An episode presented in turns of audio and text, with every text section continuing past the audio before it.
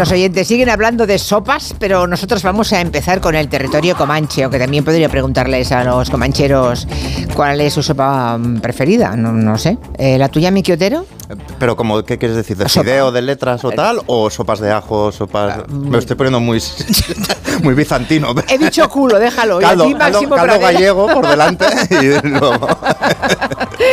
¿Y a Máximo Pradera cuál le gusta? Pues mira, estoy comprando acciones de la sopa de zanahoria de, y de, ca- de calabacín de Mercadona. ¿Pero qué me dices? Está muy bien hecha, Pero muy a ver, bien, vamos, a ver muy una- lograda. A ver un momento. ¿No hacéis en casa la sopa ni las cremas? ¿Pa ¿Las qué? compráis Claro, hechas? eso es ¿Pa una qué? crema, Max, no una sopa. Pero es- por Ah, favor. eh, Santi Segurola, dime que tú sí haces en casa las cremas. Bueno, bueno, hacer. Eh, pero, sí- Le ha escapado la risa.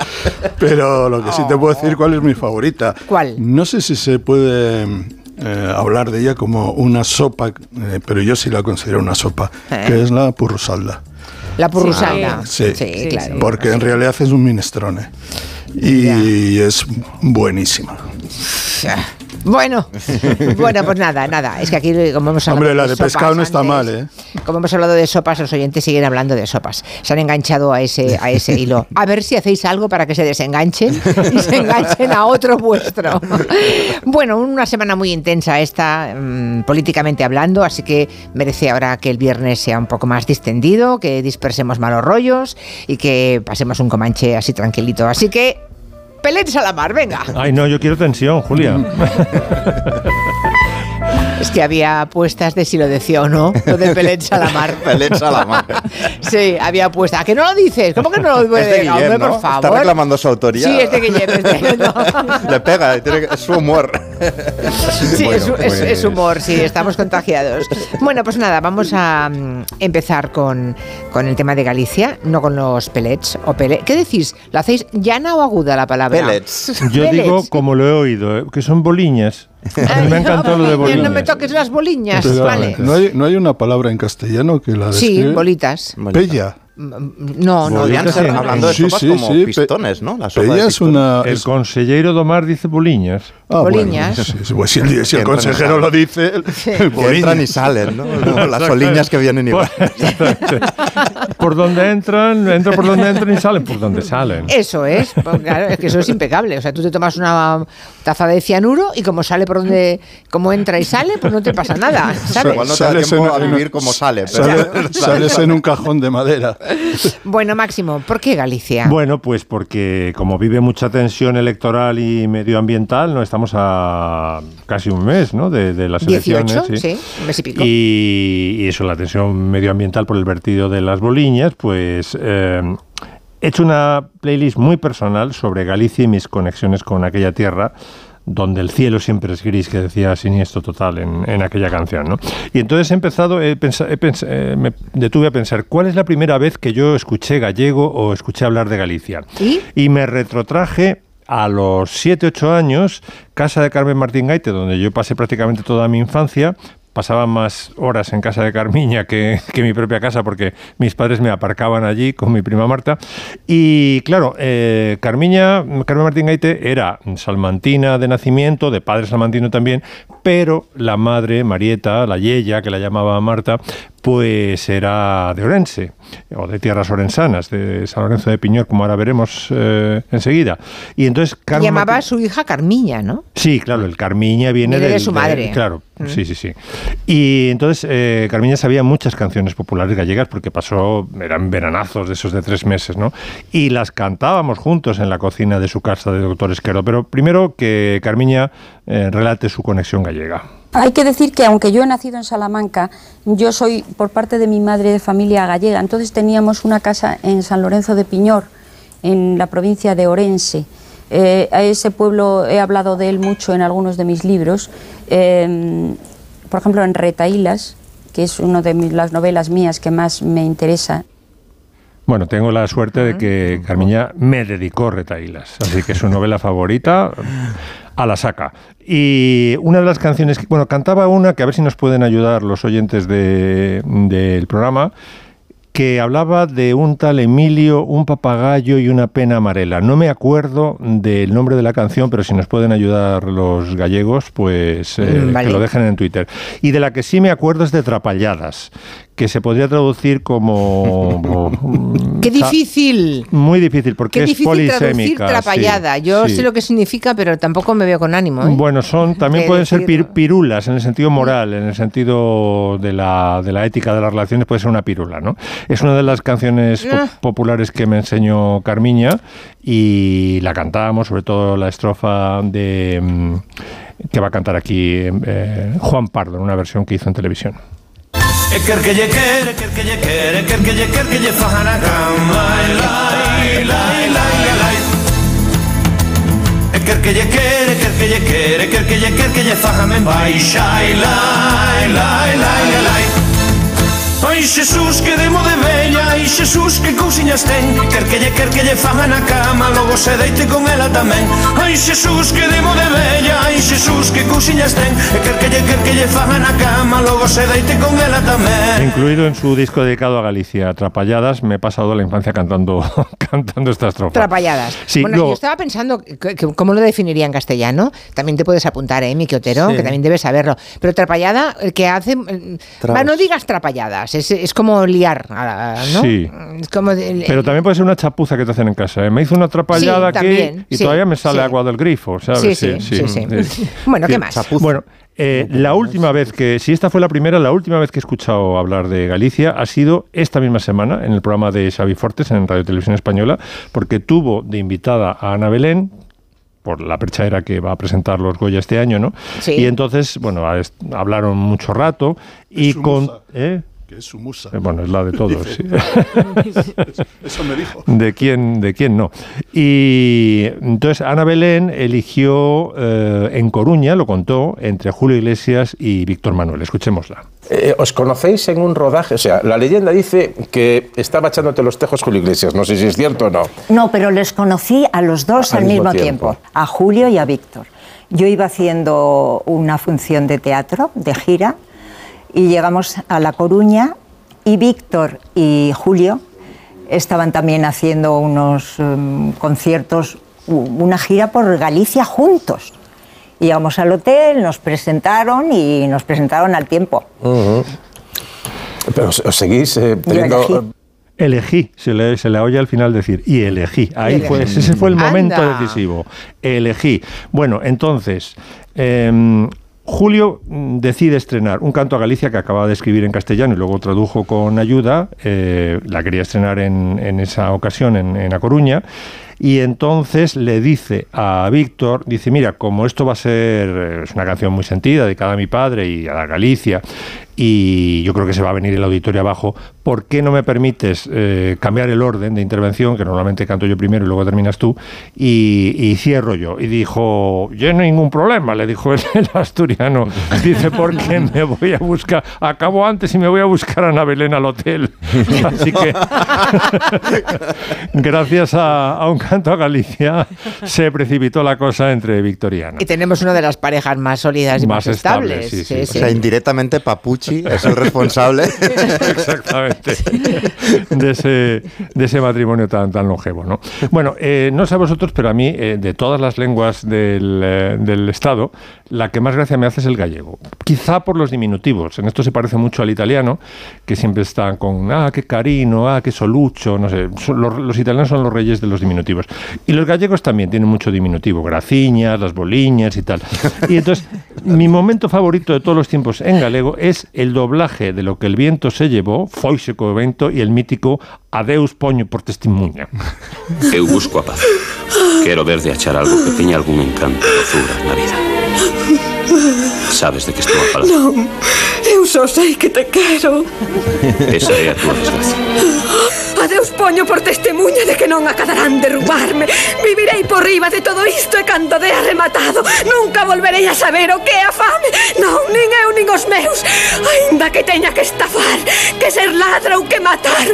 A Deus poño por testemunha de que xamais volverei pasar fame. Oh. Wow.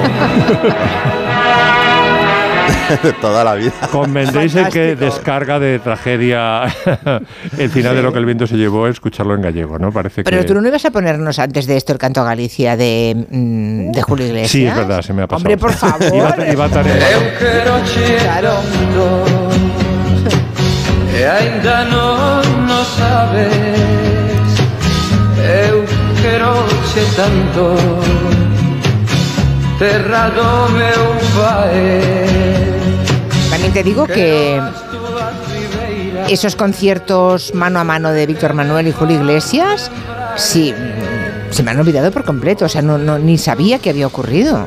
Era el año 72 porque enseguida Claro, rodaron. Morbo. Era pequeña, claro. Sí, esto debió ser a comienzos del 72. Sí, y- sí, pero tiene gracia que fueran que giras hubo, juntos. hubo una ola gallega en la música Sí. pop. Yo recuerdo. Andrés An- Dobarro. Anduriñ- la primera sí más, aunque era en castellano, era Anduriña, Sí. de Juan y, Juan y Junior. Luego la, la primera vez que escuché en gallego en la radio eh, fue Andrés de Barro, Andrés tren, de Barro, el tren. Y luego ya Julio, Julio Iglesias a tope, ¿no? Esto es lo que fueron cuatro o cinco años tremendos. Sí, Andrés Dobarro tuvo varios hits porque Corpiños y Toso no lo pierdas de vista, ¿eh? Sí, Corpo chitos. O Corpo Xeitoso. Cor- ah, Corpos y Toso, Corpiño es la dedicada a Pedro Sí. Perdón. Que también lo de Xeitoso también tiene dificultad para Sí. traducirse al español, ¿eh? Sí, es bueno. como lo de Trapallada. Ah, tiene lo suyo también. Bueno, y para acabar... Y la no, última, queda, ¿sí? la última canción, o cantiga en este caso, que quiero reivindicar porque me ha hartado de tocarla y de cantarla en mis años mozos, es una cantiga de Alfonso X el Sabio, de mm, Santa María Estrela do Día, dedicada a la Virgen, que mm, tocábamos y cantábamos cuando yo estaba mm, colaborando con este grupo de música antigua, el Atrium Musicae, y claro, tenía la ventaja de que como cuanto más eh, vieja es o más antigua es la escritura, pues menos indicaciones hay en la partitura, se podía interpretar de todas las formas posibles. Es decir, uno podía eh, recitarla casi como si fuera ad libitum, ¿no? sin, sin tempo, o podía marcar el tempo, añadir la instrumentación. ¿no? Mm, Vamos a escuchar, por ejemplo, dos maneras eh, de, interpretarla. Primero en plan eh, abadía benedictina.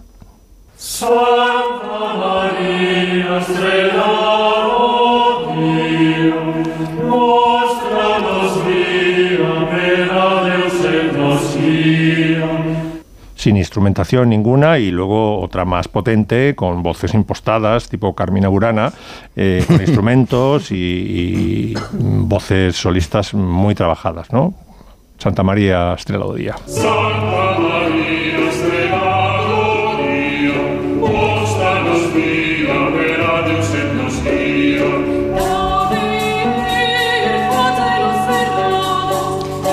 Es el super hit de Alfonso X el Sabio. Es música en plan para. para Lleva tres semanas en listas, Alfonso. sacrificio, ¿no? Vamos a ofrecer en sacrificio a alguien y poner esta música de. Aquí tenemos algunos gallegos que se atreven con lo de Trapallada y nos pone un ejemplo de Flores que dice, por ejemplo, la acción de la Junta en el tema del último desastre ambiental es una atrapallada. Sí, es que tiene la parte chapuza, pero, tiene también la otra. parte travesura, pero también la parte. Es que no sé. Sí, la parte de tontería. eh, No, no digas trapalladas, no me vengas con chorradas. trapalladas, chorradas. Sí, también. Sí, sí. Carallada también sería un sinónimo. ¿o no? Carallada. No es exactamente lo mismo, pero. No, Es que carallada es irse de fiesta. ¿no? sí, También. claro. Que claro. De ahí, de ahí, de esa acepción la conocías tú. Nuria. Ya le hemos contado que hoy es el Día Mundial de Besar a un pelirrojo, creo que lo sabéis, ¿no? Día Mundial de Besar a un Pero esto pelirrojo. quién lo dice. Un pelirrojo, lo ha dicho seguro, para que le besen. No, fue una historia de South Park que hablaban de darle leña a los pelirrojos, lo hicieron y para compensarles, Ah. al día siguiente pues em, decidieron que fuera un día para besar pelirrojos. Bueno, pues ¿Pero nada, es binario o no binario? Es decir, porque solo es pelirrojo, las pelirrojas también. también entran. También, sí. también. Y mira, Sí. por- y hasta les dedican canciones como esta, mira. Se le acabó la tinta negra. Dios creó a los pelirrojos cuando se le acabó la tinta negra. Qué bonita manera de definirlos, ¿eh? Estoy pensando que Segurola tiene pinta de que le gusten las pelirrojas. Pues Bueno. me encantan, lo que pasa es que lo que pasa es que Has arriesgado mucho. apenas he conocido a ninguna. Ya. Digan, me gustan de lejos. Sí, pero de lejos te gustan. Ya Hombre, tenía, me, daba ya- me daba a mí el tipo, mira por dónde. Bueno, pues Has acertado, Julia. realmente sí que se lo inventó alguien. Todo esto de South Park viene porque un tipo llamado Derek Forgy, que por supuesto era pelirrojo, lo instauró para también para resaltar la singularidad de las personas pelirrojas, ¿no? En España hay un 2% de población pelirroja. Ya decía antes, Marina lo ha comentado cuando lo hemos dicho al empezar el programa, que en, en Córdoba hay un pueblo que se llama Añora, con un 15% de pelirrojos, la tasa más alta del país, más de 200 en una población de 1.500 habitantes. Ostras. Pues Ahí hoy se, la- está- se deben estar poniendo las botas hoy, ¿no? Pues sí. Es que se impone bastante el gen. Un pelirrojo y una morena, por ejemplo, los niños serán pelirrojos casi siempre. Lo que pasa es que hay pocos. No sé si tienen que coincidir dos pelirrojos Dos. para que salga el niño Pues yo conozco varios casos de, Ay, de que gana el ¿qué habrá pasado ahí? pelirrojo. Ya, bueno. Eso me, re- eso me recuerda, tengo un amigo que es de Torrevieja que me contaba, que me, sí, que me contaba, que me contaba siempre que mm, una señora de la zona mm, tuvo un desliz con un farmacéutico que era pelirrojo. Ya, eso Y fue tremendo, porque es claro. alto riesgo. ¿eh? Es muy, claro, es- por favor, que, que es un riesgo enorme. Recordemos a Dayana, ¿A, a quién? a, a Lady Di. Ah, Ah. Vale, vale. Ah. Y a Harry. Ah, sí, ah, sí, sí. ahora, Y ahora. al capitán. Ahora. Ya, ya, sí. Bueno, pues eh, bueno, en este pueblo dicen la teoría es que se, se centraron unos irlandeses que pasaron temporadas por ahí. También se hablaba del cura, esa teoría tenía mucha presencia y en Irlanda, Inglaterra, Escocia se concentra la mayoría de pelirrojos del mundo. La vida de un pelirrojo nunca ha sido fácil. En la antigua Grecia se creía que los pelirrojos se convertían en vampiros al dejar de vivir y tenían la costumbre de quemar sus cuerpos por precaución. Uno cree que con la llegada de la ciencia estos prejuicios se van, pero dicen que las personas con este tipo de cabello se extinguirán en el futuro. Esperemos que no. Se dice que por el color rojo se les asociaba al diablo y el arte lo, lo fomentó bastante, ¿no? A Judas lo representaban pelirrojo. Pero nosotros vamos a pensar como buenas personas que somos, ¿qué han hecho los pelirrojos por nosotros? En las artes, por ejemplo, muchísimo, ¿no? Hay mucho pelirrojo, pelirroja suelto relacionado con la cultura.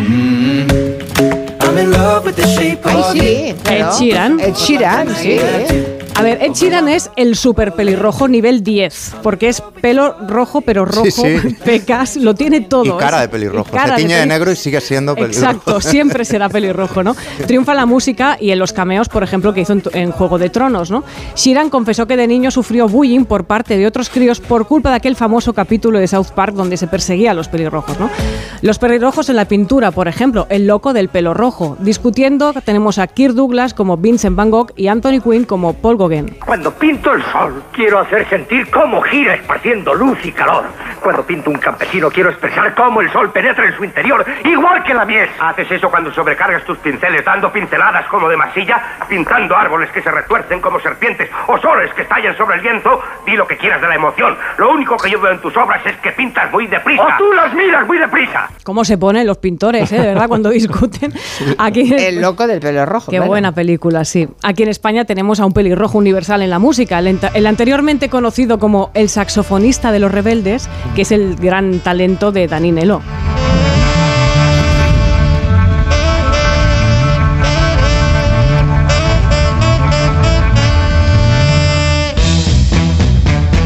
es el hombre y la tierra en la versión de los Ah, Mambo es Jambo. verdad. Oye, te has olvidado del el solista, el cantante, el vocalista, que se decía antes. Ay, qué rabiada eso de de fórmula vocalista. de fórmula quinta. Es que no entraban todos. Ah, pero de- también es pelirrojo, ¿no? El de Simply Red, Mick Hucknall, me parece. Espera, espera. A ver, ansiosos. Este lo dice y, y nos invita a José Sois- María García Sois unos agonías todos. Hemos dicho que hay mucho pelirrojo en Inglaterra, ¿no? Bueno, pues toma, cantantes peligrosos, peligrosos, no, Peligrosos. pelirrojos ingleses. El de Simply Red.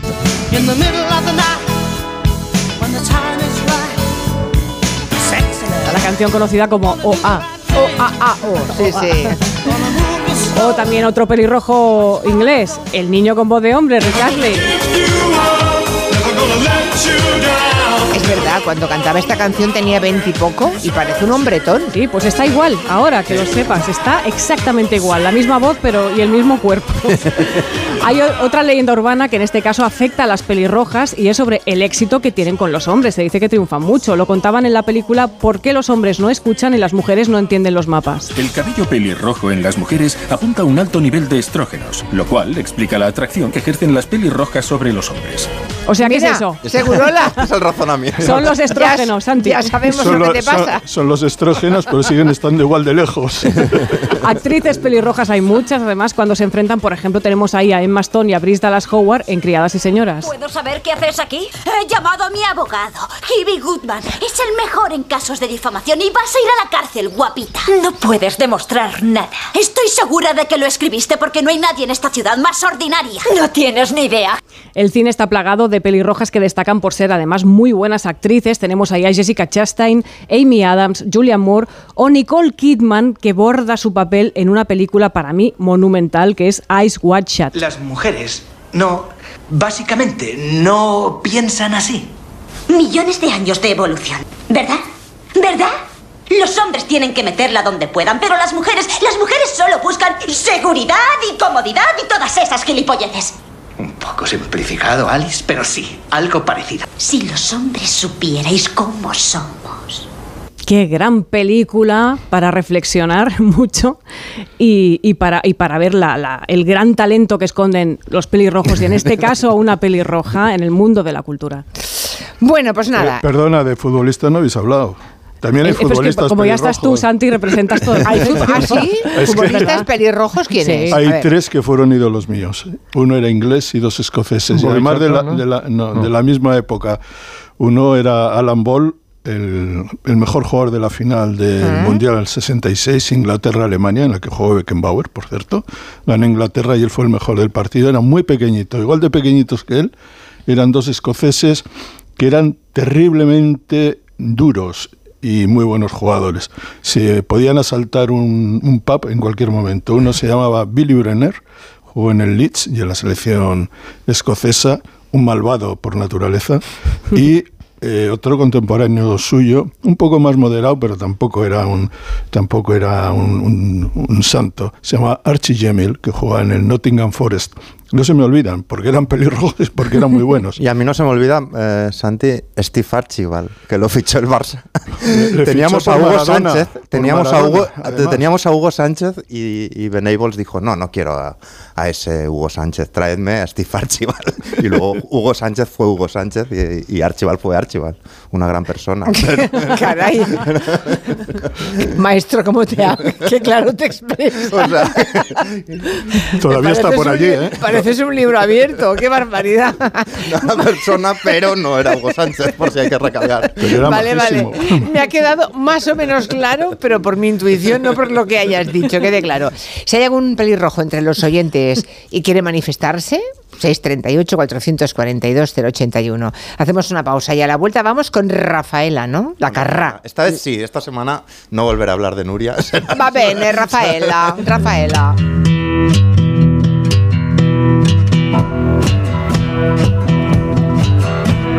Gelo, de 3 a 7 en Onda Cero con Julia Otero. Reach out and touch things.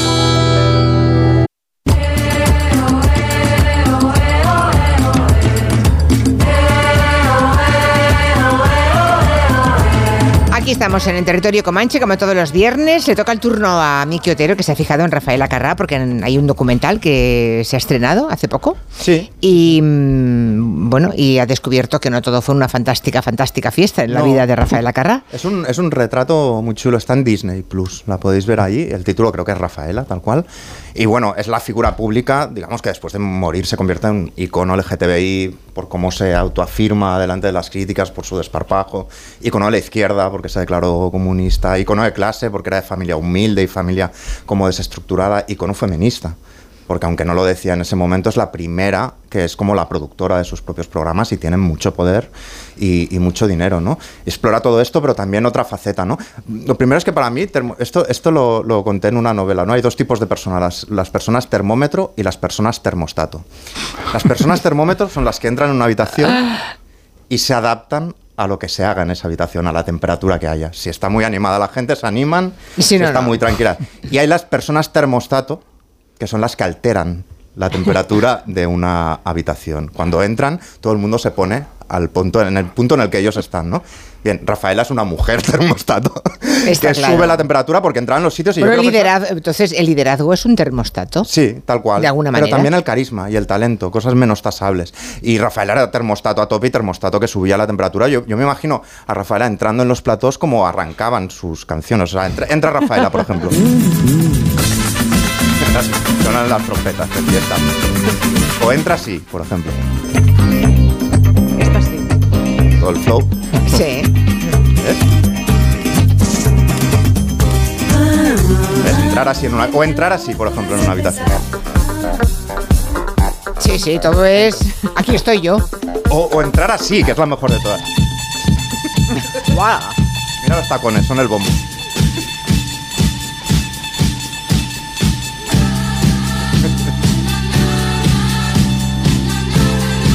Así entraba, ¿eh? Pisando así de fuerte. Sí, Y esta es es, la faceta entrada- pública. Esta es la faceta pública que la explica muy bien el documental, explosiva, sensual, muy perfeccionista.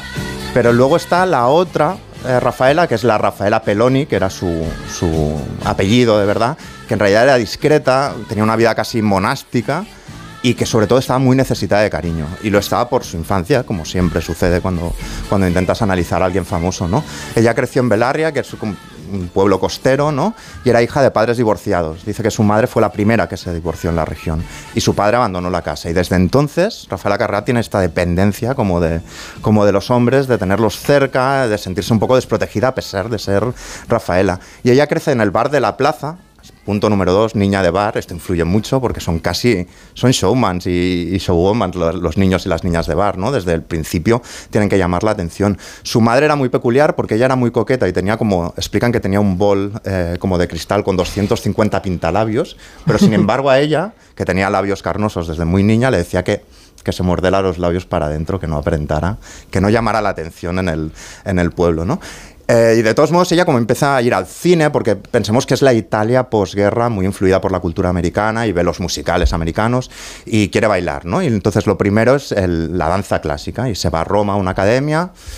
Ha empezado demasiado tarde, con lo cual tiene que abandonarla, no la cogen y se va a la interpretación, que coincide con Marco Bellocchio, que es un director italiano que me gusta mucho, etcétera, etcétera. Pero tampoco le va muy bien hasta que hace 32 audiciones para que le den un papel. Y este papel es en el Coronel Von Ryan y el coprotagonista es Frank Sinatra, es esta peli. You think my legs are too thin? Esta es Rafaela. Why don't you close the door? I will. On the way out. Esta es Rafaela coqueteando con Sinatra, que tenía como 30 años más. Sinatra que... No, la- no la que ella. recuerdo en esta imagen. ¿Iba de morena o ya iba de rubia? Iba de morena. O tal y vez de era Muy pelirroja. joven. Bueno, era la peli es en blanco y negro, así creo, pero es que no se ve muy bien. Pero era muy, muy joven en esta peli. De hecho, en las.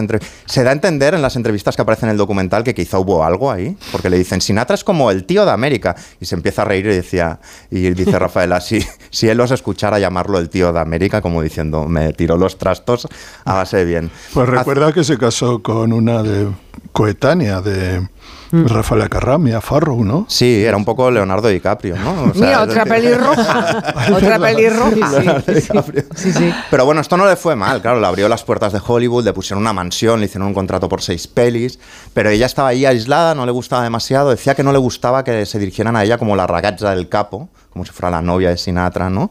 Eh, o del capo. Y entonces eh, se volvió sin nada, se volvió a Italia, tuvo que empezar de cero y entonces de repente la llaman para un especial de Nino Ferrer, el cantante francés, y le dicen que si quiere ser bailarina y copresentar de alguna manera y dice, vale, yo lo hago, pero si me das tres minutos de cámara a mí sola, solo pido tres, el especial puede durar cuatro horas, pido tres minutos. Y le dicen, vale, pues tendrás tres minutos. Y entonces se pone una especie de top con el ombligo al aire. A ella le encantaba Her, el musical, le gustaban los bailes hippies. Y entonces lo que hace es, en tres minutos, empieza a bailar esto.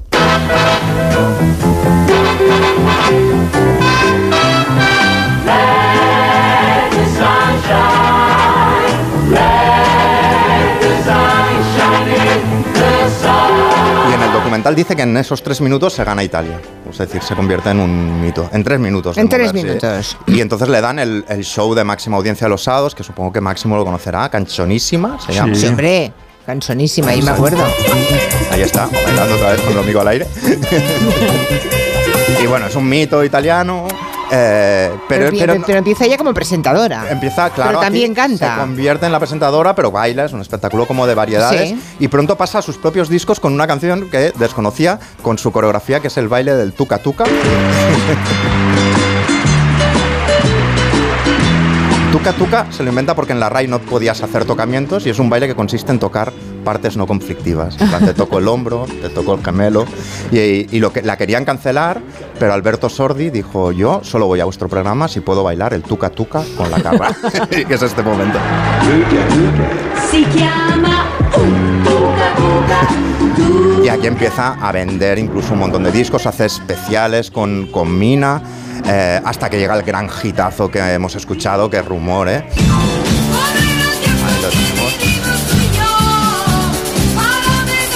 Entonces, eh, en el momento de máxima fama, dice que está cansada de Italia y se viene a España. A la España tardofranquista. Y lo primero que pasa es que llega en el avión y hay un grupo de periodistas esperándolo, esperándola, y le ponen el micrófono y la tía empieza a hablar castellano. Su marido, Giorgio Boncompagni, que iba con ella, no sabía ni que hablaba castellano. Ese era el nivel de cómo se preparaba para todo. Rafaela Carrà ni siquiera sabía su marido que sabía hablar así de bien castellano. Desde el primer momento va bien, hacen un par de especiales muy buenos, por ejemplo, Lanza Fiesta, que es una Yo le dije si no estás tú, ¿qué voy a hacer si no estás tú? Y he sabido que que es curioso porque la puesta en escena es como que disfraza de folclóricas a sus bailarines y la gente, algunos, se lo tomaron como un insulto. Y luego lanza Hay que venir al sur. para hacer bien el amor hay que venir al sur. Lo importante es que lo hagas con quien Y quieras. esta es la cuestión, ¿eh? Esto no es inteligencia artificial, lo que hizo Máximo contigo un día, sino es Rafaela en, todos los- en alemán. Por-. Ah, ah, ah. Ahora en francés.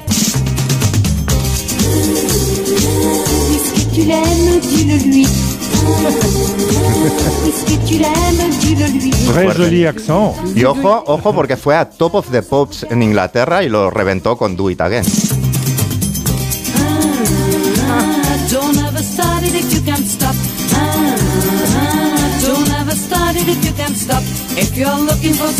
Bueno, esto le O abre sea, las cantó en todos los en idiomas todos los posibles. idiomas, gran éxito en, Lati- en Latinoamérica, que hace que se separe un poco de su marido, que el tío era muy vago, por lo visto, no le gustaba coger aviones y pasaba de ella, hasta que lo tuvo que dejar por manta.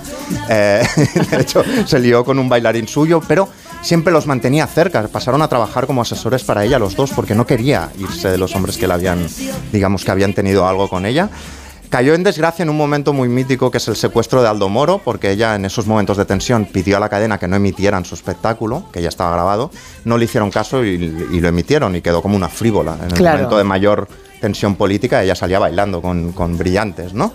Y hay un momento muy clave de su vida que es cuando en vez de enfocar a la vedette a cuerpo entero, pasan a enfocar a la señora de casa, a la anfitriona, y se centran en el primer plano, que es cuando pasa a hacer este tipo de programas. Salve, questo è lo studio 5 di Via Teulada in Roma. È stato trasformato in casa per accogliervi da lunedì a mezzogiorno, tutti i giorni, in diretta per la Rete 1, nel mio nuovo programma che si chiama Pronto Raffaella. Pronto, Rafaela. Y a partir de ese momento cambia el momento, digamos, lentejuelas, baile, cuerpo entero, por primeros planos de Rafaela, que se convierte casi como en la, en la consultora de Italia, que la llaman para todo tipo de problemas, que hace estas bromas telefónicas que luego se hicieron aquí, y cambia el personaje completamente eh, durante un tiempo, porque luego volverá, llega a entrevistar a la Madre Teresa de Calcuta, incluso. Ospite da noi, Madre Teresa di Calcutta.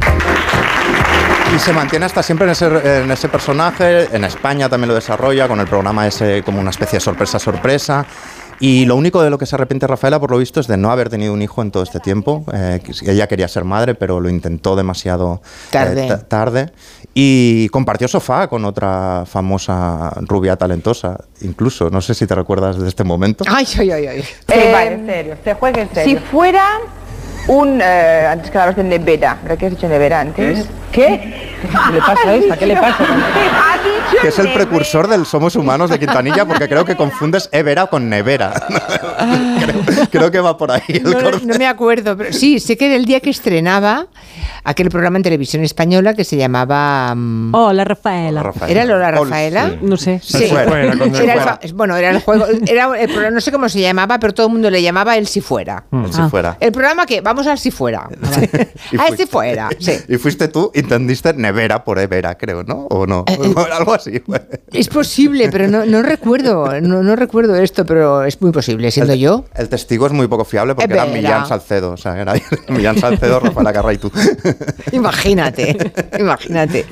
Bueno, pues nada, la pueden ver en, En Disney en Plus Disney son tres capítulos, se ve Ah, rápido son y tres, está muy vale, bien vale. Pues sí, sí, lo veremos, lo veremos. Esta semana ha fallecido una leyenda del fútbol, que es Franz Beckenbauer, y algunos oyentes ya nos empezaron a escribir el día que supieron que había fallecido, para que Santi Segurola nos hablase de él. Que Santi cuente algo de, de Franz Beckenbauer. Y nada, aquí está Santi Segurola. Venga. Pues sí, ha muerto uno de los eh, mejores futbolistas que ha dado el fútbol. Forma parte de una generación que nació en tiempos difíciles, en la Segunda Guerra Mundial o justo cuando acaba en la Segunda Guerra Mundial. O en Brasil, no, no vieron la guerra, pero en los años 40 nació Pelé, fallecido recientemente. Bobby Charlton en la Inglaterra arrasada por las bombas eh, nazis, eh, también fallecido recientemente, y Beckenbauer, que nació en Múnich, en el barrio obrero de Gießen, eh, justamente cuando terminó la, la Segunda Guerra Mundial. Era un Múnich en ruinas.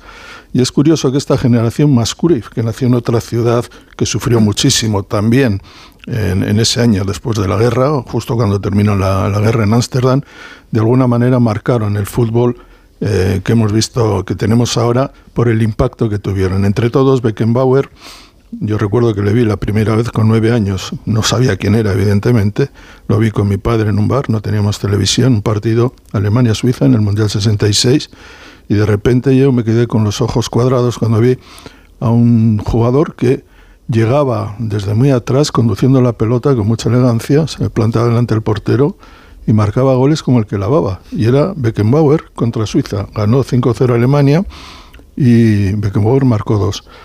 Aquel día me impresionó, es uno de esos jugadores que en cuanto lo ves te impresionaba. Hay que decir de Beckenbauer dos o tres cosas. La primera, que Beckenbauer fue el estilo, fue el primer jugador con estilo en la historia del fútbol. Ya sé que jugadores finos y elegantes ha habido eh, siempre, pero digamos que el hecho de que el Mundial 66 fuera el primero que se retransmitiera para todo el mundo y se viera ese jugador que jugaba como si llevara una estaca en el, en, en la- en el cuerpo, siempre con la cabeza erguida, parecía que entraba el, que entraba el- el- la, la Wehrmacht por allí, ¿no? Era un, un jugador Un señor, vamos. bueno, un señor, luego ya hablaremos de los señoríos de, de Beckenbauer. Era un Pero podía jugador- jugar en traje, para era, era, un entendernos. jugador, era un jugador extremadamente estético y de alguna manera definió la elegancia, el estilo Mm. en el fútbol. Fue el primero, pero fue una elegancia y un estilo eficaz. Porque lo ganó todo, ganó todo con su equipo, que por cierto era un equipo, el segundo equipo de, de Múnich, él se había enfadado de niño con el primer equipo de, de Múnich, que era el Múnich 1860, Fichó por el Bayern, el Bayern estaba en la segunda categoría, el Múnich 1860 en la primera, y en dos años transformó ese equipo que no era nada, lo convirtió en campeón de Alemania, él fue internacional con 20 años y el Bayern de Múnich es lo que es ahora porque Beckenbauer se le ocurrió cambiar de equipo cuando tenía 14, 15 años.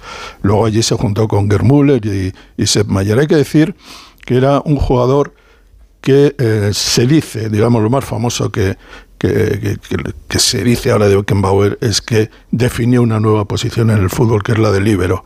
Y eso es algo que a mí eh, siempre he tenido algunas dudas con respecto a eso. Fue un gran líbero, sin duda.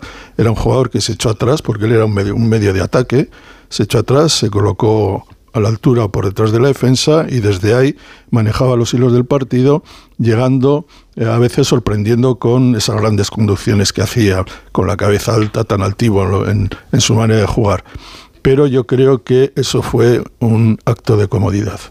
Es decir, y además que tuvo malas consecuencias para el fútbol alemán, porque cualquier jugador que se comparaba con Beckenbauer en el medio campo, indefectiblemente acababa jugando, rodeado de defensas, jugando de líbero. Y es el único jugador que yo recuerdo, por lo menos hasta los años 70, que siendo defensa se le dio el, el balón de oro porque hasta entonces todos los balones de oro se daban o a los eh, centrocampistas muy buenos o a los goleadores. Él hizo de esa posición de libero un mito y él, eh, desde luego, eh, le sacó beneficio. Fue campeón del mundo con Alemania, campeón de todo, de Europa, un maravilloso jugador y un hombre que ejercía el poder. Es decir, lo ejercía en el campo, le estaba piando siempre al árbitro, sabía que impresionaba, sabía que influía no solamente sobre los árbitros, sino sobre los seleccionadores, sobre el equipo, sobre la UEFA, sobre la FIFA. No tardó mucho en cuanto vio la posibilidad de largarse al Cosmos. Se fue al Cosmos, a Nueva York, con Pelé, jugó en el mismo equipo que, que Pelé. Allí aprendió bastante de lo que es el negocio del fútbol. Volvió a Alemania, curiosamente, pero no para jugar en el Bayern, sino para jugar en el equipo que más odian en, en Múnich, que es el Hamburgo, en el norte de Italia, en el Mar del Norte, y allí se retiró ganando una liga. Luego fue seleccionador, él siempre con esas gafas setenteras que tenía, ¿lo recordáis? Muy grandotas, Muy ¿verdad? gran- sí, sí, exactamente. sí. Y, un poco, y un poco oscurecidas, ¿no? Eh, sí, y eh, ganó el Mundial eh, de 1990. Mundial. Como entrenador a mí nunca me dijo nada. Hay que decir que el Mundial del 90 fue tan aburrido que tuvieron que cambiar las reglas del juego. Sinceramente, por ejemplo, se empezó a pasar, se impidió ya pasar la pelota al portero y que la agarrara con la mano. Eso fue por Higuita, ¿no? Por René Higuita, ¿no? No, fue porque eh, el, fue tan aburrido el Mundial del 70 que se temió el fútbol que iba a perder pujanza y que tenía que cambiar algunas normas porque se estaba aburriendo la gente. Fue un Mundial verdaderamente horrible. Eh, Beckenbauer siempre ha estado al lado del poder y cuando ha estado al lado del poder ha estado al lado de Adidas, donde él era una de las cabezas visibles, de la Federación Alemana y hay que recordar que también fue el presidente del comité organizador del Mundial 2006. Claro que ahí ha pesado una, eh, una noticia que hasta ahora eh, yo creo que ha, tenido mucho efecto sobre la visión que tenemos de Beckenbauer, porque Beckenbauer parece ser que eh, estuvo en la trama de corrupción que llevó a que el Mundial, en lugar de celebrarse en Sudáfrica en 2006, se celebrara en Alemania, con pagos para comprar votos.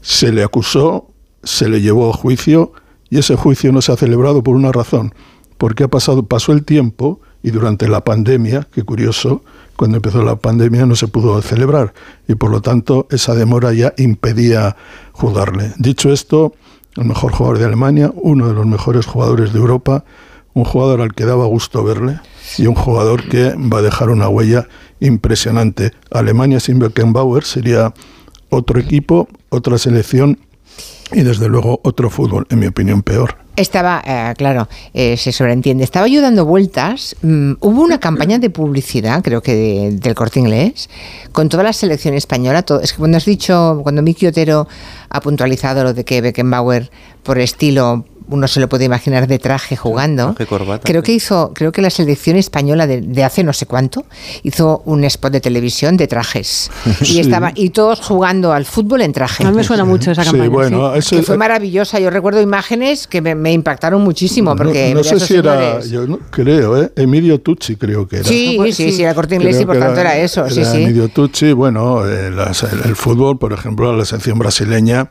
le, hubo una- un anuncio en el Mundial 98 que fue impresionante, jugando todos, iban de, de pasajeros, tenían que pillar un avión y empezaban a jugar a todos en el aeropuerto y hacían unas virguerías. Ah, esa tal. era muy buena esa campaña también. Yo no sé si ahora se podría hacer porque es que están mucho más feos los futbolistas, ¿no?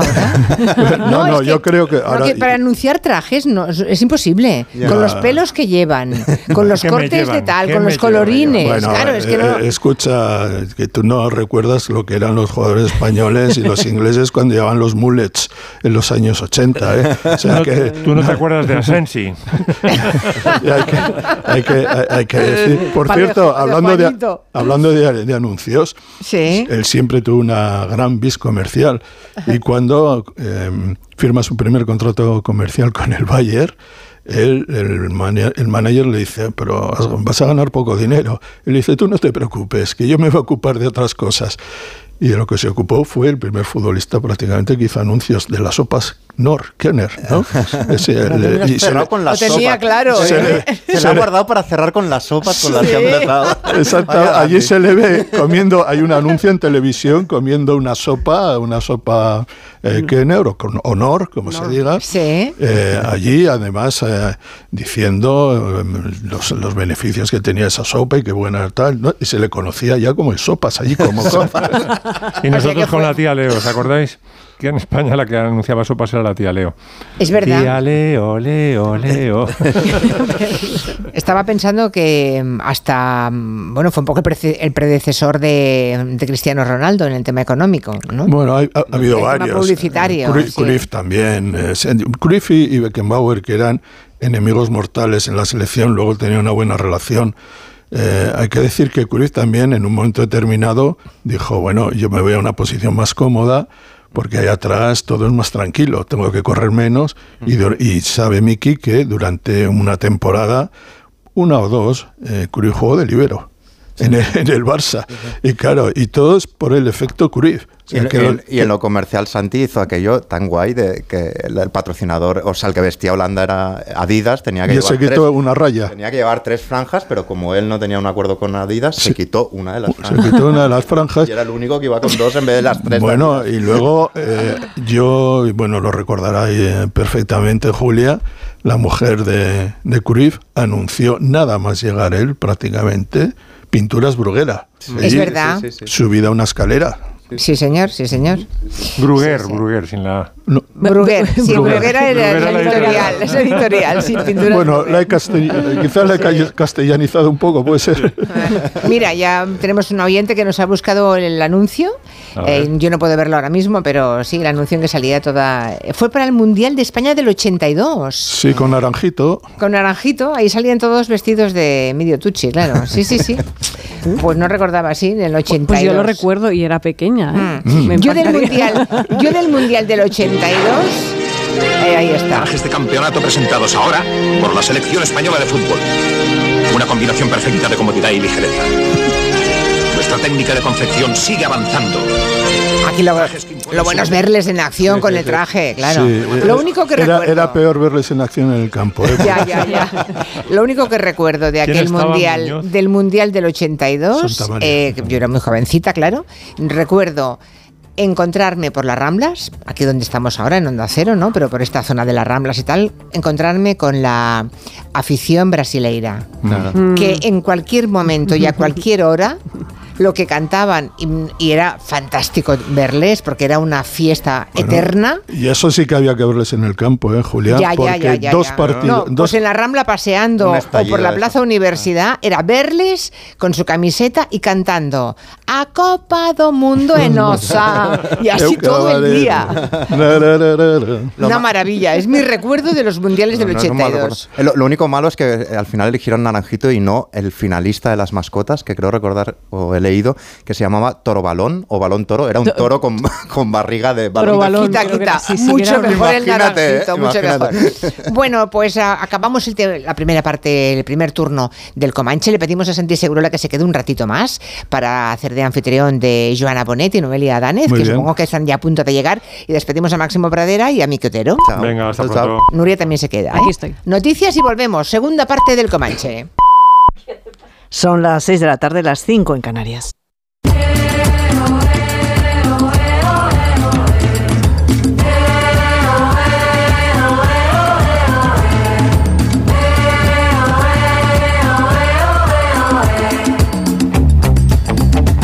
Aquí seguimos en el territorio Comanche, aquí sigue Santi Segurola. Por cierto, estoy viendo, porque una oyente se ha mm, apresurado a buscar el spot de del corte inglés de todos los jugadores en el 82 en el Mundial, Santi, Sí. con traje y es una maravilla el spot, ¿eh?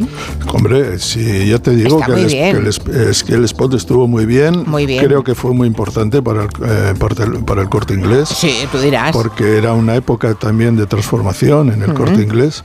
Y, ¿Era Arconada el portero en aquella Sí. época? Vale, es que Ar- acabo de verlo. Mira, Arconada, pegando- Camacho. Gordillo, eh, no lo sé, Alex Sanco, todos estaban por allí. Sí, sí, todos, todos. Vamos, sí. eh, López Ufarte, Alonso, Zamora, muchos, Mm. muchos jugadores de la Real Sociedad, Saura del Valencia, pero ese equipo no funcionó, no funcionó. No, ya, ya, ya. De hecho, su selecciona- el seleccionador, José Emilio Santamaría, que había sido una figura en el Real Madrid, no volvió a dirigir ya nunca más en el fútbol. Fue el Definitivo. digamos, cortó su carrera. Han pasado, todavía vive, ¿eh? Eh, José Emilio Santamaría, han pasado 41 años y nunca más volvió a ocupar un banquillo de un, cam- de un equipo de fútbol. Caray. O sea, cuando las cosas van bien pueden ser maravillosas, puede ser la fiesta, pero cuando van mal pueden hundirte para siempre, Tremendo, está claro. Bueno, pues además de Santi Segurola tenemos a Noelia Danez y Joana Bonet ya sentadas, un lujo eh, tener aquí un derby con estas dos señoras. Buenas tardes. Buenas tardes. Bueno, bueno. Por cierto, eh, yo creo que Noelia no es pelirroja, pero tiene, Propendo, propendo. pero propende esa pelirroja Tiene y, trazas, y, trazas tiene, y, tiene, y tienes un cutis de un poco de pelirroja. Sí, Aviso, ¿eh? soy muy blanca, sí, así tengo, bueno, sí, podría tener ese color, pero no, no, el pelo to- totalmente castaño. Bueno, podéis aprovechar para felicitar a Noelia Danez, que es desde ya la nueva jefa de opinión de público. Así que acaba de estrenarse como jefa de opinión y bueno, pues tienes trabajo, ¿eh? Eh, sí, Tienes sí, trabajo, sí, sí, Noelia. estoy aterrizando, lo tengo mucho trabajo, la verdad que sí, estoy muy contenta de entrar en un medio nuevo que además conozco y que dirige una mujer, estoy, todas mis jefas sois mujeres, me hace muy feliz. Sí, sí, sí, la señora Pardo de Otero Vera, y, sí. sí, y Virginia Alonso, o sea que estoy feliz, estoy feliz con este trabajo, pero ahí hay mucho curro, hay mucho curro, claro que sí. Pues nada, lo iremos siguiendo, ¿eh? Gracias. Lo, iremos siguiendo, Noelia. Bueno, pues empezamos por Joana Bonet, que quiere hablarnos de, de Sofía Coppola, pero mm, no tanto como directora de cine, que también, pero mm, sobre todo para ilustrarnos y hacernos mm, dar cuenta de lo influencer que es, ¿no? Es una persona Así que ha influenciado nuestra mirada femenina siempre que ha hecho cine. Sí, así es. Eh, Sofía Coppola, bueno, eh, es una marca impecable porque nunca ha producido estridencias. eh, quizá alguna película suya ha pasado más desapercibida, pero desde Las Vírgenes Suicidas. Realizó, por un lado, una elaboración de la mirada femenina, la mujer siempre en el centro. Y desde, eh, desde la pérdida, desde la soledad, desde eh, la no salida, pero a la vez fue construyendo un universo estético muy, muy poderoso, que de hecho se rastrea hoy en vídeos musicales, por ejemplo los de Lana del Rey, en la prosa de Emma Klein, que es la escritora que, que mm, firmó el, el asunto de Weinstein, escribió unos cuentos estupendos y también escribió Las chicas. Las chicas, buenísimo. Sí, buenísimo. Luego en las colecciones de Rodarte, por ejemplo, y- y- pero sobre todo en la gente anónima, el, el hashtag Sofía Coppola Outfits tiene más de 210 millones de visitas en TikTok. Y bueno, y ella es tendencia año tras año en Instagram, en Pinterest, pero sobre todo lo que, lo que nos hemos preguntado es qué influencia tiene en el, universo femenino. Porque, a ver, pensemos que Sofía Coppola toca un tema con las vírgenes suicidas eh, hace en, el- en los años 90 que justo ahora ha estallado, que es el tema de la salud mental de los jóvenes, de las eh, autolesiones, del, del suicidio. Mm, al principio se decía, ay, mira, una Nepo Baby más. Pero, porque claro, imaginaros, esta mujer a, Al Pacino le llama tío. Sus primos hermanos son Nicolas Cage, que cambió su apellido para evitar acusaciones de, de- de demasiado, ¿no? Eh, pe- mm, pues eh, nepotismo. Y, y luego da- también es, eh, es Así prima. pues, ¿cómo se llama Nicolas Cage entonces? Coppola, ¿no? ¿Es Coppola? de- ¿Es Coppola, sí? Claro, claro, claro. Ah, vale, vale. Sí, sí. Y bueno, su colega directora Gia Coppola es su sobrina. Eh, ella, recordemos, pues que ya desde muy pequeña fue educada de una manera muy renacentista.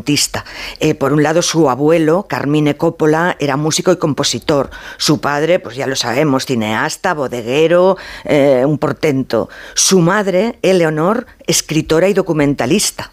Ella va al Mills College, que allí se licenciaron Olivia de Havilland o Laurie Anderson.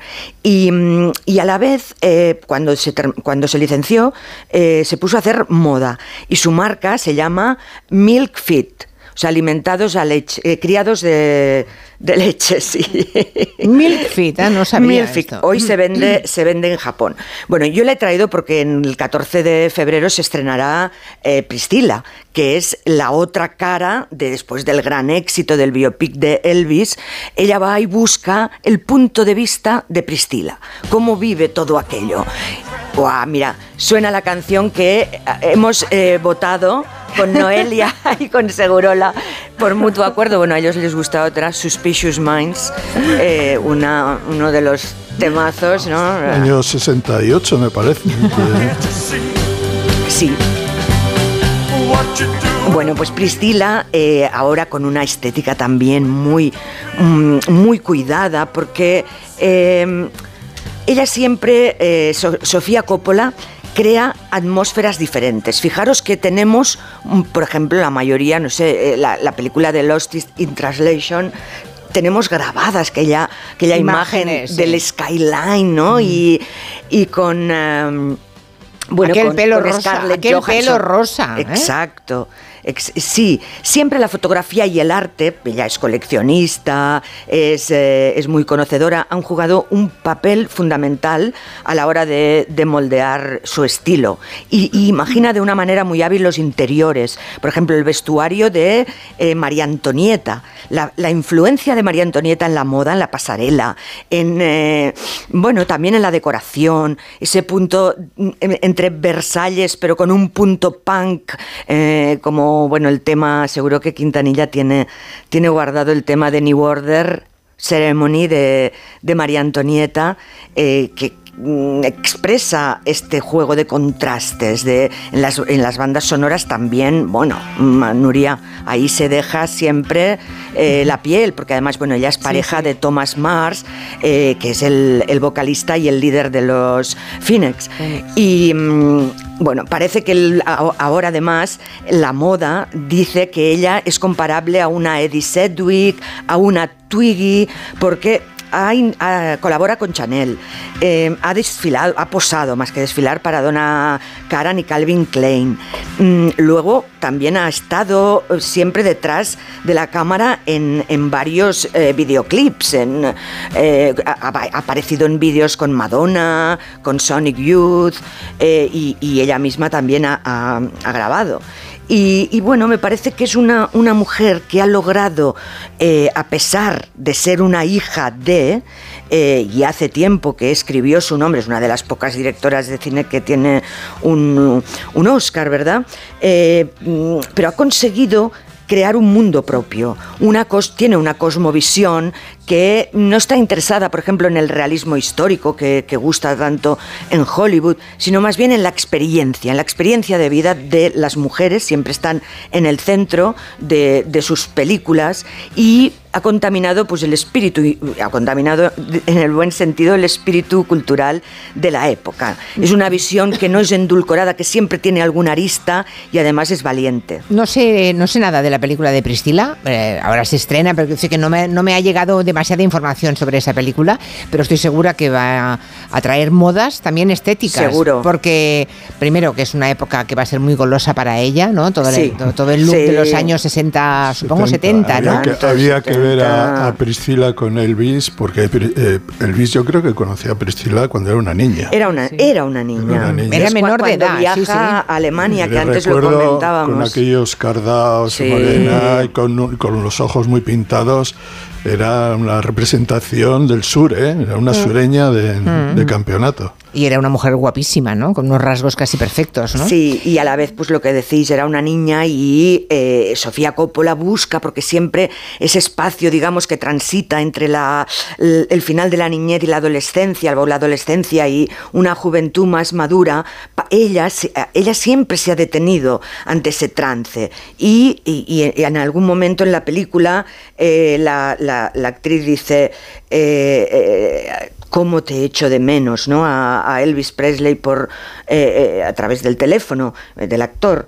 pero ahí condensa ya una especie de soledad, de abandono, de, de bueno, de un satélite absolutamente ya alejado del, del centro, ¿no? De la estrella de- del rock and roll. Yo Bueno, le, re- le recuerdo en aquellas, la recuerdo a Priscila, en aquellas series con con de tipo aterriza como puedas, no, no sé, Agárralo como a- puedas, acábalo con como Leslie puedas, Nielsen, con sí. Leslie Nielsen, y la verdad es que esa pareja es inolvidable. Sí, Eran sí, muy sí, graciosos. sí, Bueno, pues estaremos atentos a, a Priscila. Desde luego, los nombres de sus películas explican muy bien lo que, lo que Joana Bonet contaba, ¿no? La mirada femenina. Antonieta, siempre están las mujeres, ¿no? María Antonieta y ahora Priscila. Las vírgenes suicidas, eh, la del bling bling, que también era como bueno una crítica al, materiali- al materialismo y a, y a esta especie de ton- atontamiento de las redes, porque ella ha criticado muchas veces las, las alfombras rojas, dice, bueno, la homologación del estilo, antes dice, se podían ver trajes diversos, eh, personalidades más diferentes, y ahora hay una armonización, que además se llama así, a la técnica para eh, crear una cara de muñeca, desde la cirugía estética, digamos, eh, hay muchas mujeres que, parece, que son iguales. Pues que Y- le ves Sí, a pero Emi- es- es curioso, ¿la ¿eh? ¿Habéis visto a Emily Blunt? En- en- Sí, Me ha impresionado. No, era otra Emily Blunt Sí. en, la- en las fotografías del otro día. Y pues, pues, se ha transformado la cara. Pero mira, ahora Pero se dices- parece a, a 200 actrices que hay por ahí, ¿no? Eso Sí. es verdad. Pero es verdad que todas las que están super, super operadas se Sí. parecen a, a Priscila. Es que Sí. a- acabo de caer en esa cuenta. Todas recuerdan a Priscila, la Priscila auténtica, no la que es hoy también, ¿eh? la que Sí. fue. Y, La- y luego porque- está la carita más Barbie, digamos, ¿no? La más, más redondita, mel- rubia, con el ojo claro. Pero sí, digamos que son dos, dos cánones. eh, Que y se bueno, reproducen mil veces, Mil ya. veces. Sí, y la sí, sí. actriz, que se llama Kelly Spenny, pues da vida a una Priscila de 14, pero luego ya de 20. Y ahí es donde, eh, bueno, con su amiga Kristen Dance, que es como el alter ego de Sofía Coppola, que también participa en la película, bueno, pues intentan tocar el, el alma y el, el drama también, ¿no? De esta joven Priscila. Bueno, pues que sepan que ya hay un teaser de tráiler para Priscila, de Sofía Coppola, que otro oyente también ha mm, raudo buscado y ya lo podemos, lo retuiteo para quien quiera verlo. Vamos ahora a otra cosa, vamos ahora a los árbitros. Llegó el día del partido y nos fuimos a jugar. Pero al ver al del pitito nos pusimos a temblar. Es curioso porque la figura del árbitro, si yo, yo ahora le pregunto a dos mujeres que no son nada futboleras, como, como Noelia y, y Joana Bonet, no, No los- no lo sois, ¿no? Bueno, pero a mí el al- me gusta el alrededor del fútbol. Ya. Y las crónicas de, de, de Segurola en más de una ocasión, como a ti, Julia, que lo has Oh, claro. comentado. Bueno, Hombre. son narraciones que contienen, no sé, bueno, A mí el fútbol no me interesa, pero el fútbol, según Segurola, siempre me gusta. Bueno, Claro. Gracias, gracias. De nada. Entonces, yo si os pregunto, ¿qué ha pasado? ¿Qué está ocurriendo con la figura del árbitro en el fútbol? Seguramente diríais, ¿qué, qué está ocurriendo? ¿Qué está ocurriendo? Vale, pues, pues mira, chicas, algo está ocurriendo con la figura del árbitro que por lo visto está cambiando. Me interesa mucho que nos lo cuentes esto, Santi. ¿Qué está pasando con los árbitros en España? Ya que eh, tanto Noelia como Joana están muy atentas al mundo de la moda, todo esto, se habló mucho eh, en, la, en la ceremonia de los globos de Jeremy Allen White.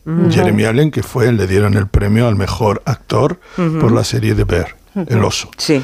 Bueno, eh, más conmoción, bueno, más eh, conmoción, hay que decirlo así, que por el premio que le dieron, que yo creo que era merecido, fue, ha sido el anuncio de, que ha hecho de Calvin Klein, que es una, digamos, un despropósito paqueteril que no te puedes... Bueno, Carlos Alcaraz lo hizo hace Bien, seis pero es- meses, sí, sí, ¿eh? con esta- el calzoncillo.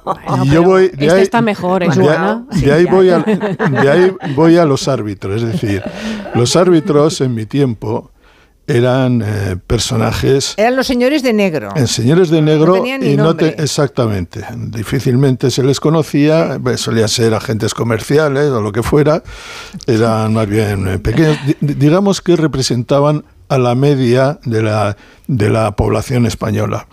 Ahora mismo un árbitro, tengo la impresión, porque ahora todos están machacados en el gimnasio, todos miden un 85, yo apuesto de que aquí a 15 años un, un árbitro saldrá en calzoncillos en un anuncio en Times Square, como, como Jeremian. Nos ¿Por qué? quejaremos de la sexualización de los árbitros. ¿Por qué? Porque se han convertido en eh, los nuevos personajes del Anda. fútbol. Y hay que decirlo que con el... o sea, vamos a ver, el árbitro antes era un ser detestado, solo, como decían, solo le quería su madre.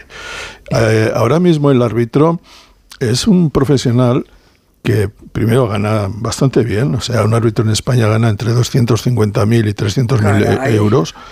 Y aparte de todo eso, mm, digamos, es un árbitro nuevo, es un árbitro que se corresponde con el macizo de toda la vida. O sea, todos se ponen el pelo a la moda, todo está muy cacha, los músculos en todos los sitios y tal.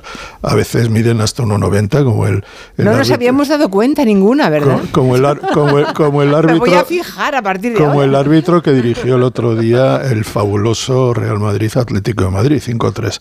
Bueno, una cosa que ha, tenido que, que ha tenido que ver mucho con los árbitros, ese señor se llama Alberola, por cierto, por si queréis entrar ahí. en- A ver, venga. Eh, la- ya estamos aquí. la- lo que quiero decir es que eh, la tecnología y esa pasión por eh, olvidarse de lo esencial del fútbol, que son los futbolistas en la pelota, está llevando a que el árbitro cobre cada vez más importancia. Antes había un árbitro y dos asistentes, luego llegó a haber ha habido un árbitro, dos asistentes y un cuarto árbitro. Ahora está el VAR, que añade a dos y dentro de poco tres árbitros. Y eh, el otro día ya se dijo que probablemente escucharíamos los comentarios que se hacen del árbitro al VAR y del VAR al árbitro, que hasta ahora no los escuchábamos. Es decir, estamos poniendo la atención en los hombres que eh, enjuician los partidos y no en los hombres que juegan al fútbol. Y se está creando una especie de industria donde el árbitro ya es famoso por sí mismo. Ahora el árbitro ocupa, eh, está en las radios, está en la televisión, está en los campos, eh, hay siete, ocho árbitros. Y una figura que era necesaria, hipernecesaria, pero que simplemente estaba porque se necesitaba un juez para que tomara unas decisiones so- Ujú. sobre el campo, ahora es todo un fenómeno mercantil. Y yo creo que... Pero no pueden, no, no, Y no- pueden no- sponsorizar todavía, ¿no? Los árbitros. Sí, ¿o sí? están sponsorizados, Ah, ya, ya, también ah. llevan. eh, sí, sí, yo, yo creo Ah. que era con una, una casa, hasta hace poco, no sé si esta temporada, llevaban una casa que era de La Rioja, eh, que- es decir, que están sponsorizados, ganan su dinero, que eso me parece muy bien, son profesionales que ganan el dinero.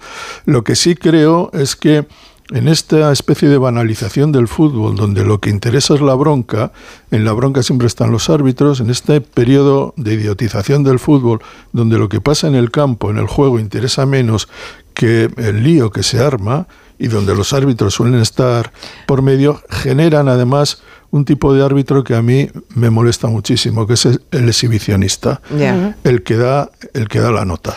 Y esto a mí me preocupa. Me estoy riendo, me estoy riendo porque Gustavo, otro oyente, ha puesto fotografías de los árbitros de los años 80. Sí, hombre, los eran árbitros pequeños, españoles. calvos, pe- Bueno, eran José Luis López Vázquez. O sea, estoy viendo varios José Luis López Vázquez frente al tal Alberola que, como dice Paz Parra en Twitter, es como un Hyperman personificado, Claro. ese árbitro. Sí, sí. Bueno, pues, Nada que ver. Bueno, esto- tampoco los futbolistas tienen mucho que ver. ¿eh? Eh, Nada tiene mucho que ver con lo que ocurría en los Bueno, 80. no, pero lo que te quiero decir es que el árbitro era un personaje necesario Sí, pero sí, sí. desconocido.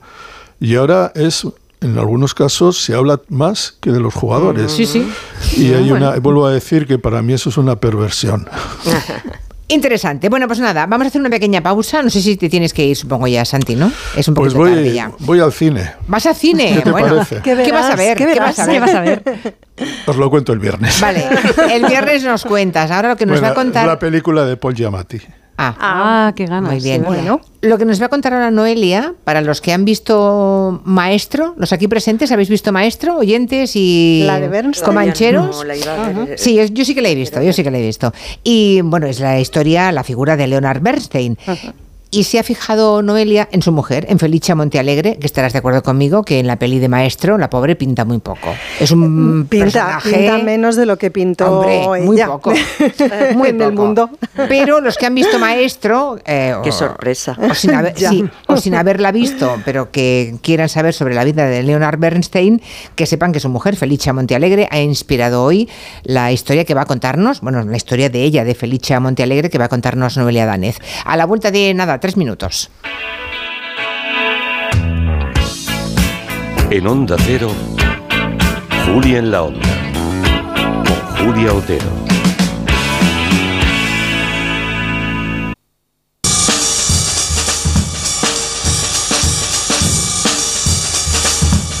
Se ha estrenado ya en Netflix la película Maestro, es ese biopic que se ha hecho sobre la figura de Leonard Bernstein, que fue un gran director de orquesta y compositor. Y Noelia Dane, bueno, es esa película por la que Bradley Cooper no sabemos si será finalmente nominado al Oscar, pero desde luego es una película que él ha dirigido, producido, todo, protagonizado seguramente con el espíritu y las ganas de conseguir un Oscar, porque hay momentos en los que de la película, no sé si, si piensa lo mismo Noelia Danez, hay momentos de la película, sobre todo cuando en largos, largas planos, largos planos secuencia en los que está dirigiendo la orquesta, en los que mm, se ve claramente que, que- que busca desesperadamente ese Oscar. Sí, sí, desde luego que sí. Eh, mm, ¿Sabes qué me pasa a mí? Que me gusta muchísimo Bradley Cooper. Yo lo he comentado aquí en alguna otra ocasión. Eh, mm, bueno, tengo una debilidad. O sea, me, me pasa que me parece un hombre.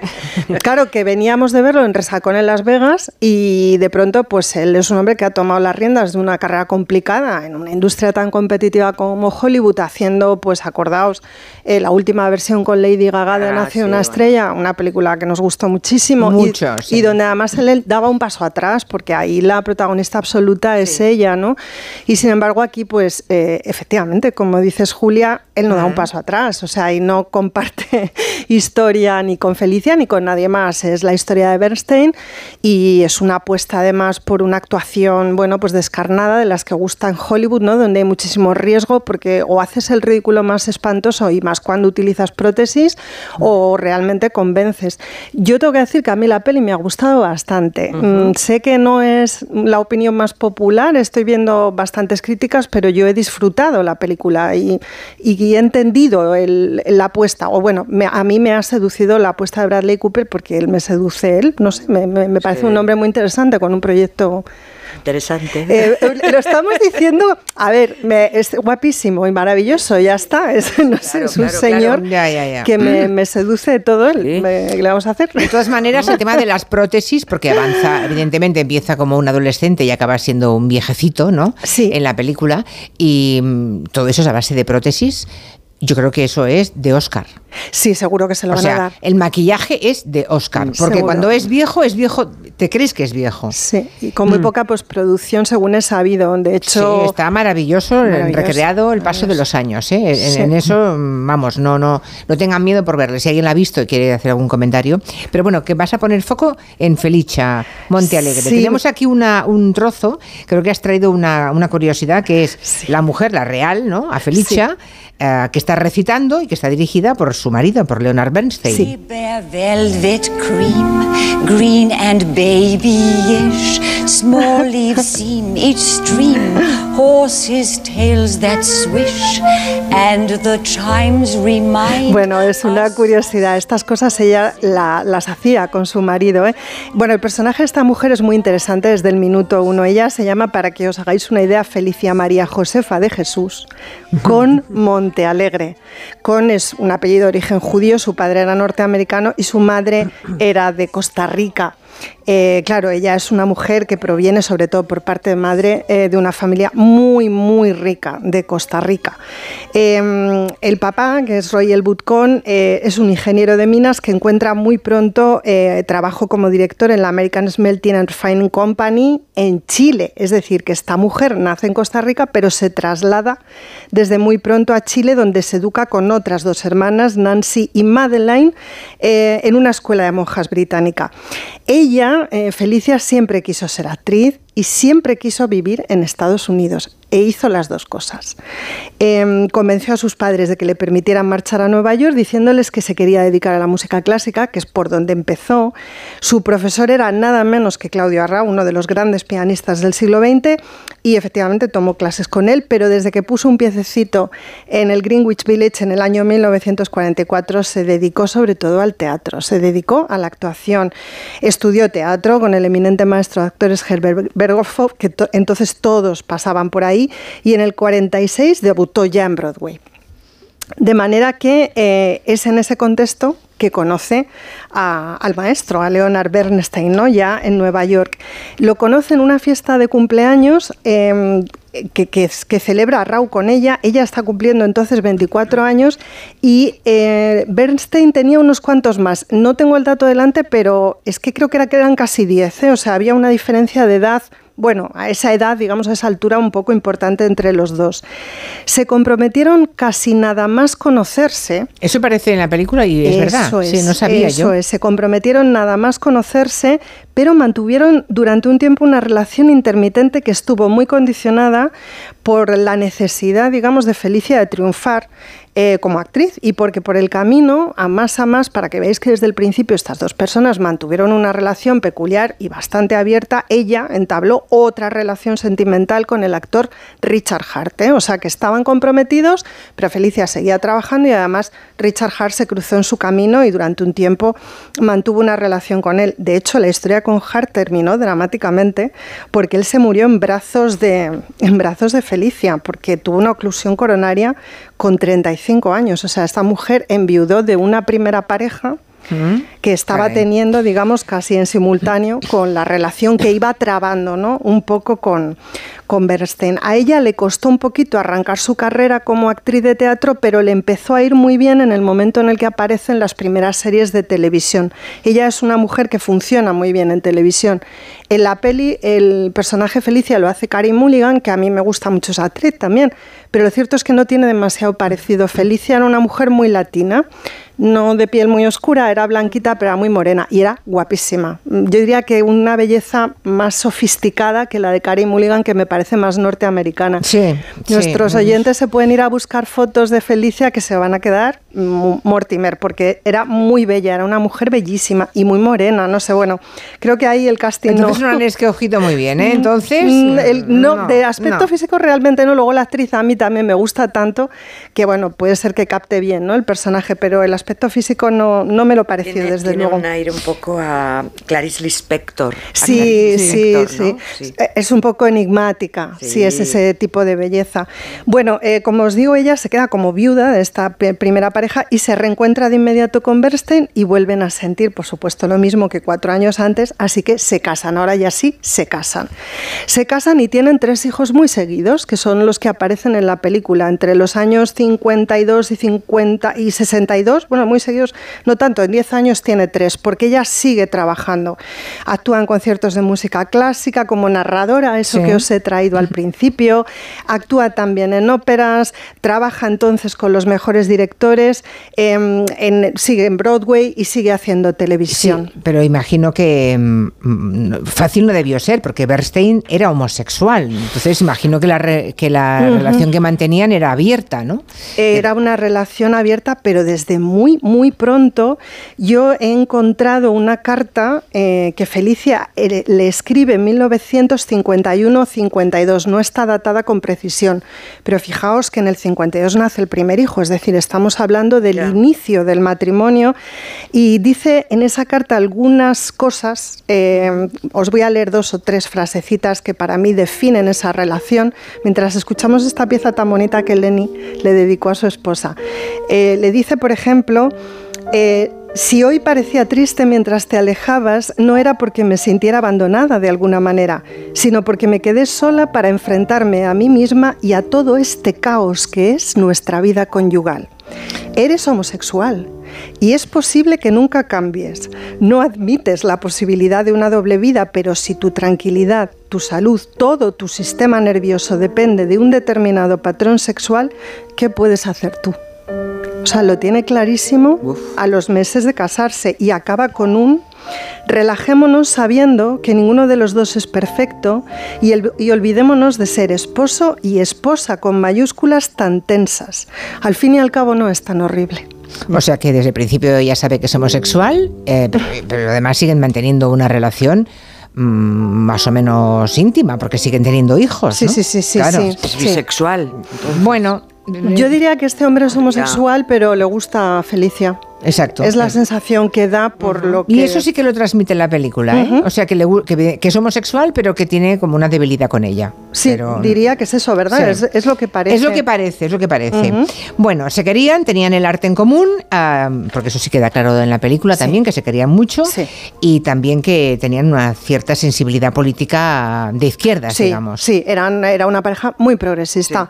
Ella era quien lideraba, digamos, en este sentido un poco la trayectoria ¿no? del matrimonio. Ella en el 63, pues es la primera mujer que preside lo que llaman la División de Mujeres de la Unión Estadounidense por las Libertades Civiles, es decir, está vinculada con las luchas eh, por los derechos civiles en Estados Unidos. Tan vinculada que en el año 70, y esto es un escándalo que además les genera a ambos muchísima tensión y muchísimo estrés, celebran en su casa de Nueva York una cena para recaudar fondos para una sección de los Panteras Negras a la que habían acusado, después se supo que era una historia que había construido el FBI, de haber puesto una serie de bombas, ¿no? Eh, que no llegaron a provocar muertos, pero que sí que estallaron. Entonces Tom Wolfe, que ya sabéis que era que si se mordía la lengua se envenenaba, escribió una pieza eh, pues criticando digamos la actitud del matrimonio eh, a quienes consideraba pues eh, como una especie de, de izquierda digamos de alto postín eh, que llevaba una vida y que tenía una existencia pues que contradecía los principios políticos que estaban defendiendo ¿no?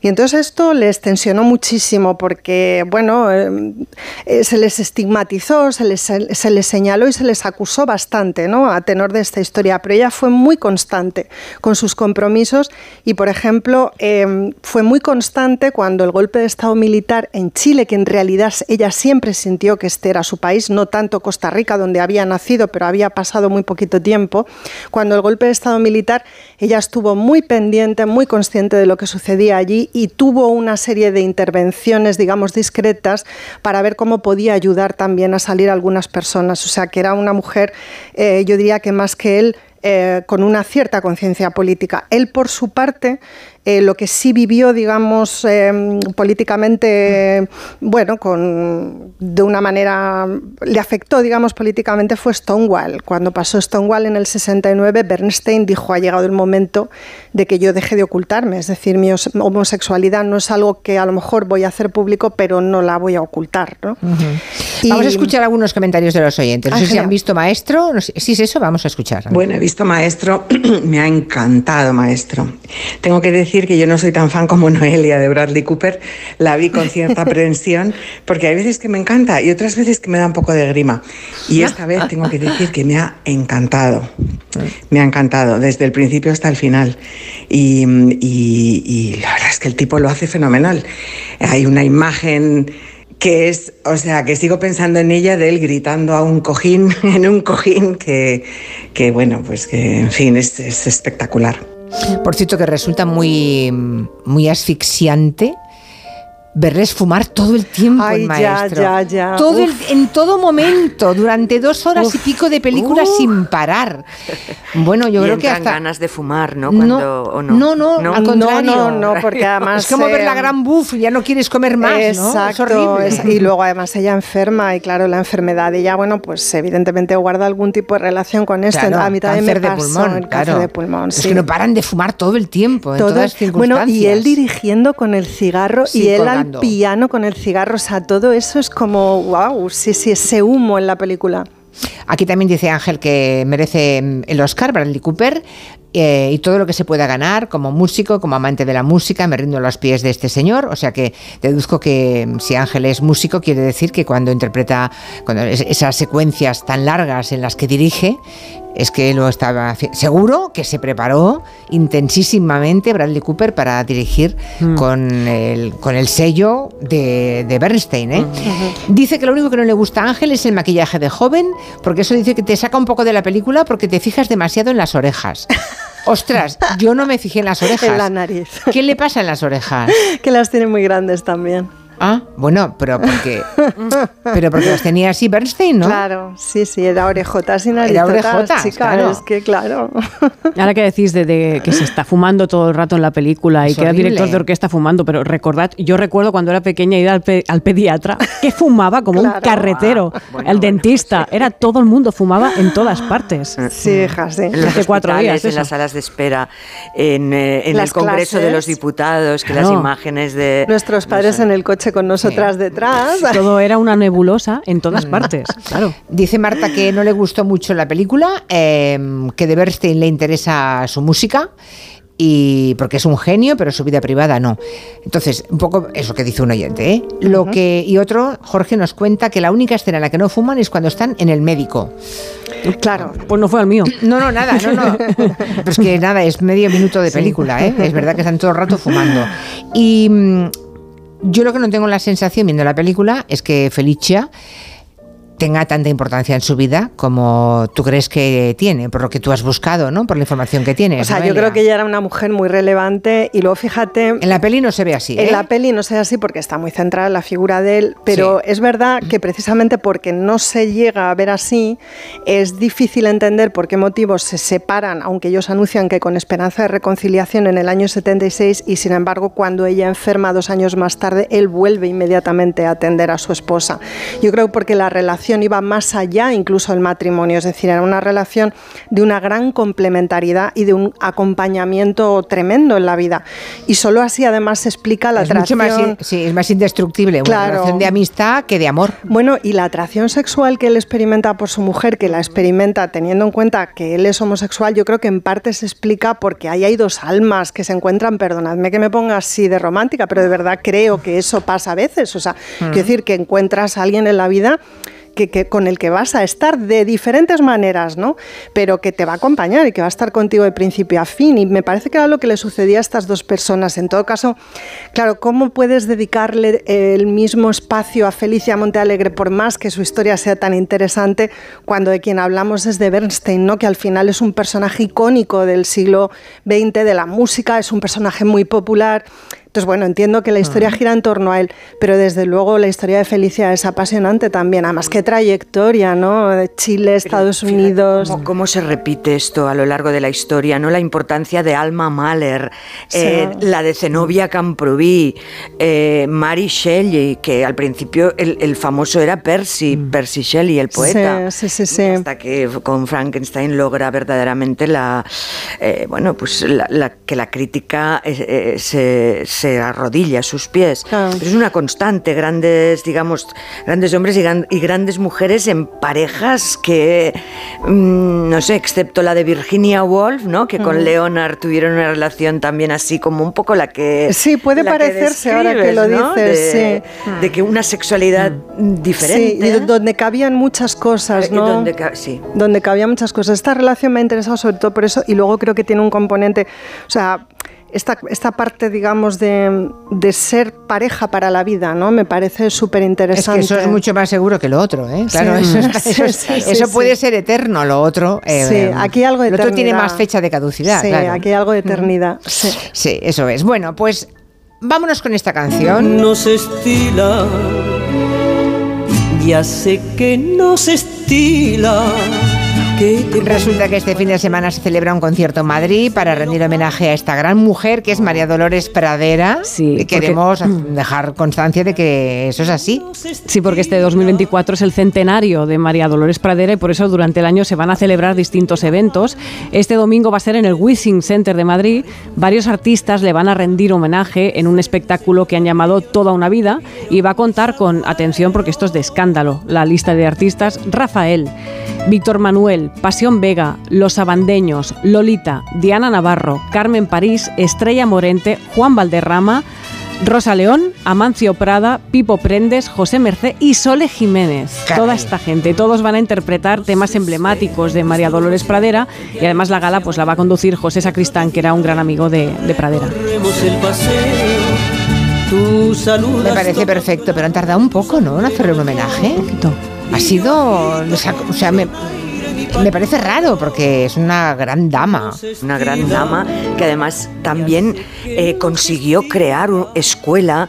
En- Yo recuerdo, por ejemplo, mi madre era súper fan de, de María Dolores Pradera y sus letras eh, también ayudaron a, ¿no? a identificar sentimientos y emociones. Se me acaba, se me acaba. Se acabó, se acabó el tiempo disfrutando la voz de María Dolores Pradera y deseando que ese homenaje en el Wizzing Center sea fantástico. Les dejamos que tengan muy buen fin de semana. Noelia Danez, Adiós. Joana Bonet, Beso. gracias. Nuria Torreblanca, adiós a todos. Buen fin de semana. Adiós, hasta el lunes. En Onda Cero, Julia en la Onda, con Julia Otero.